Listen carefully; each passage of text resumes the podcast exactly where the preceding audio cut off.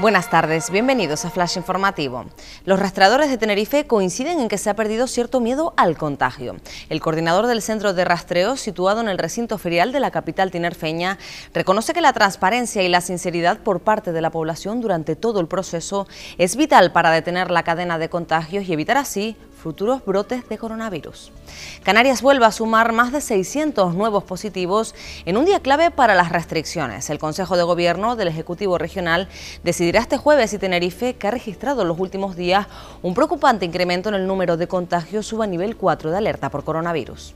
La justicia deniega el toque de queda con récord de contagios. El presidente canario Ángel Víctor Torres dice que respeta pero no comparte la decisión del Tribunal Superior de Justicia de Canarias y anuncia que recurrirá.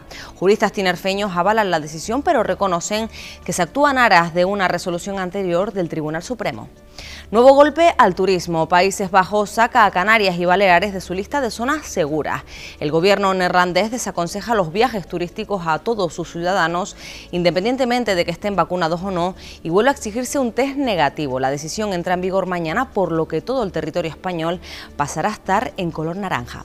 Más noticias en diariodeavisos.com.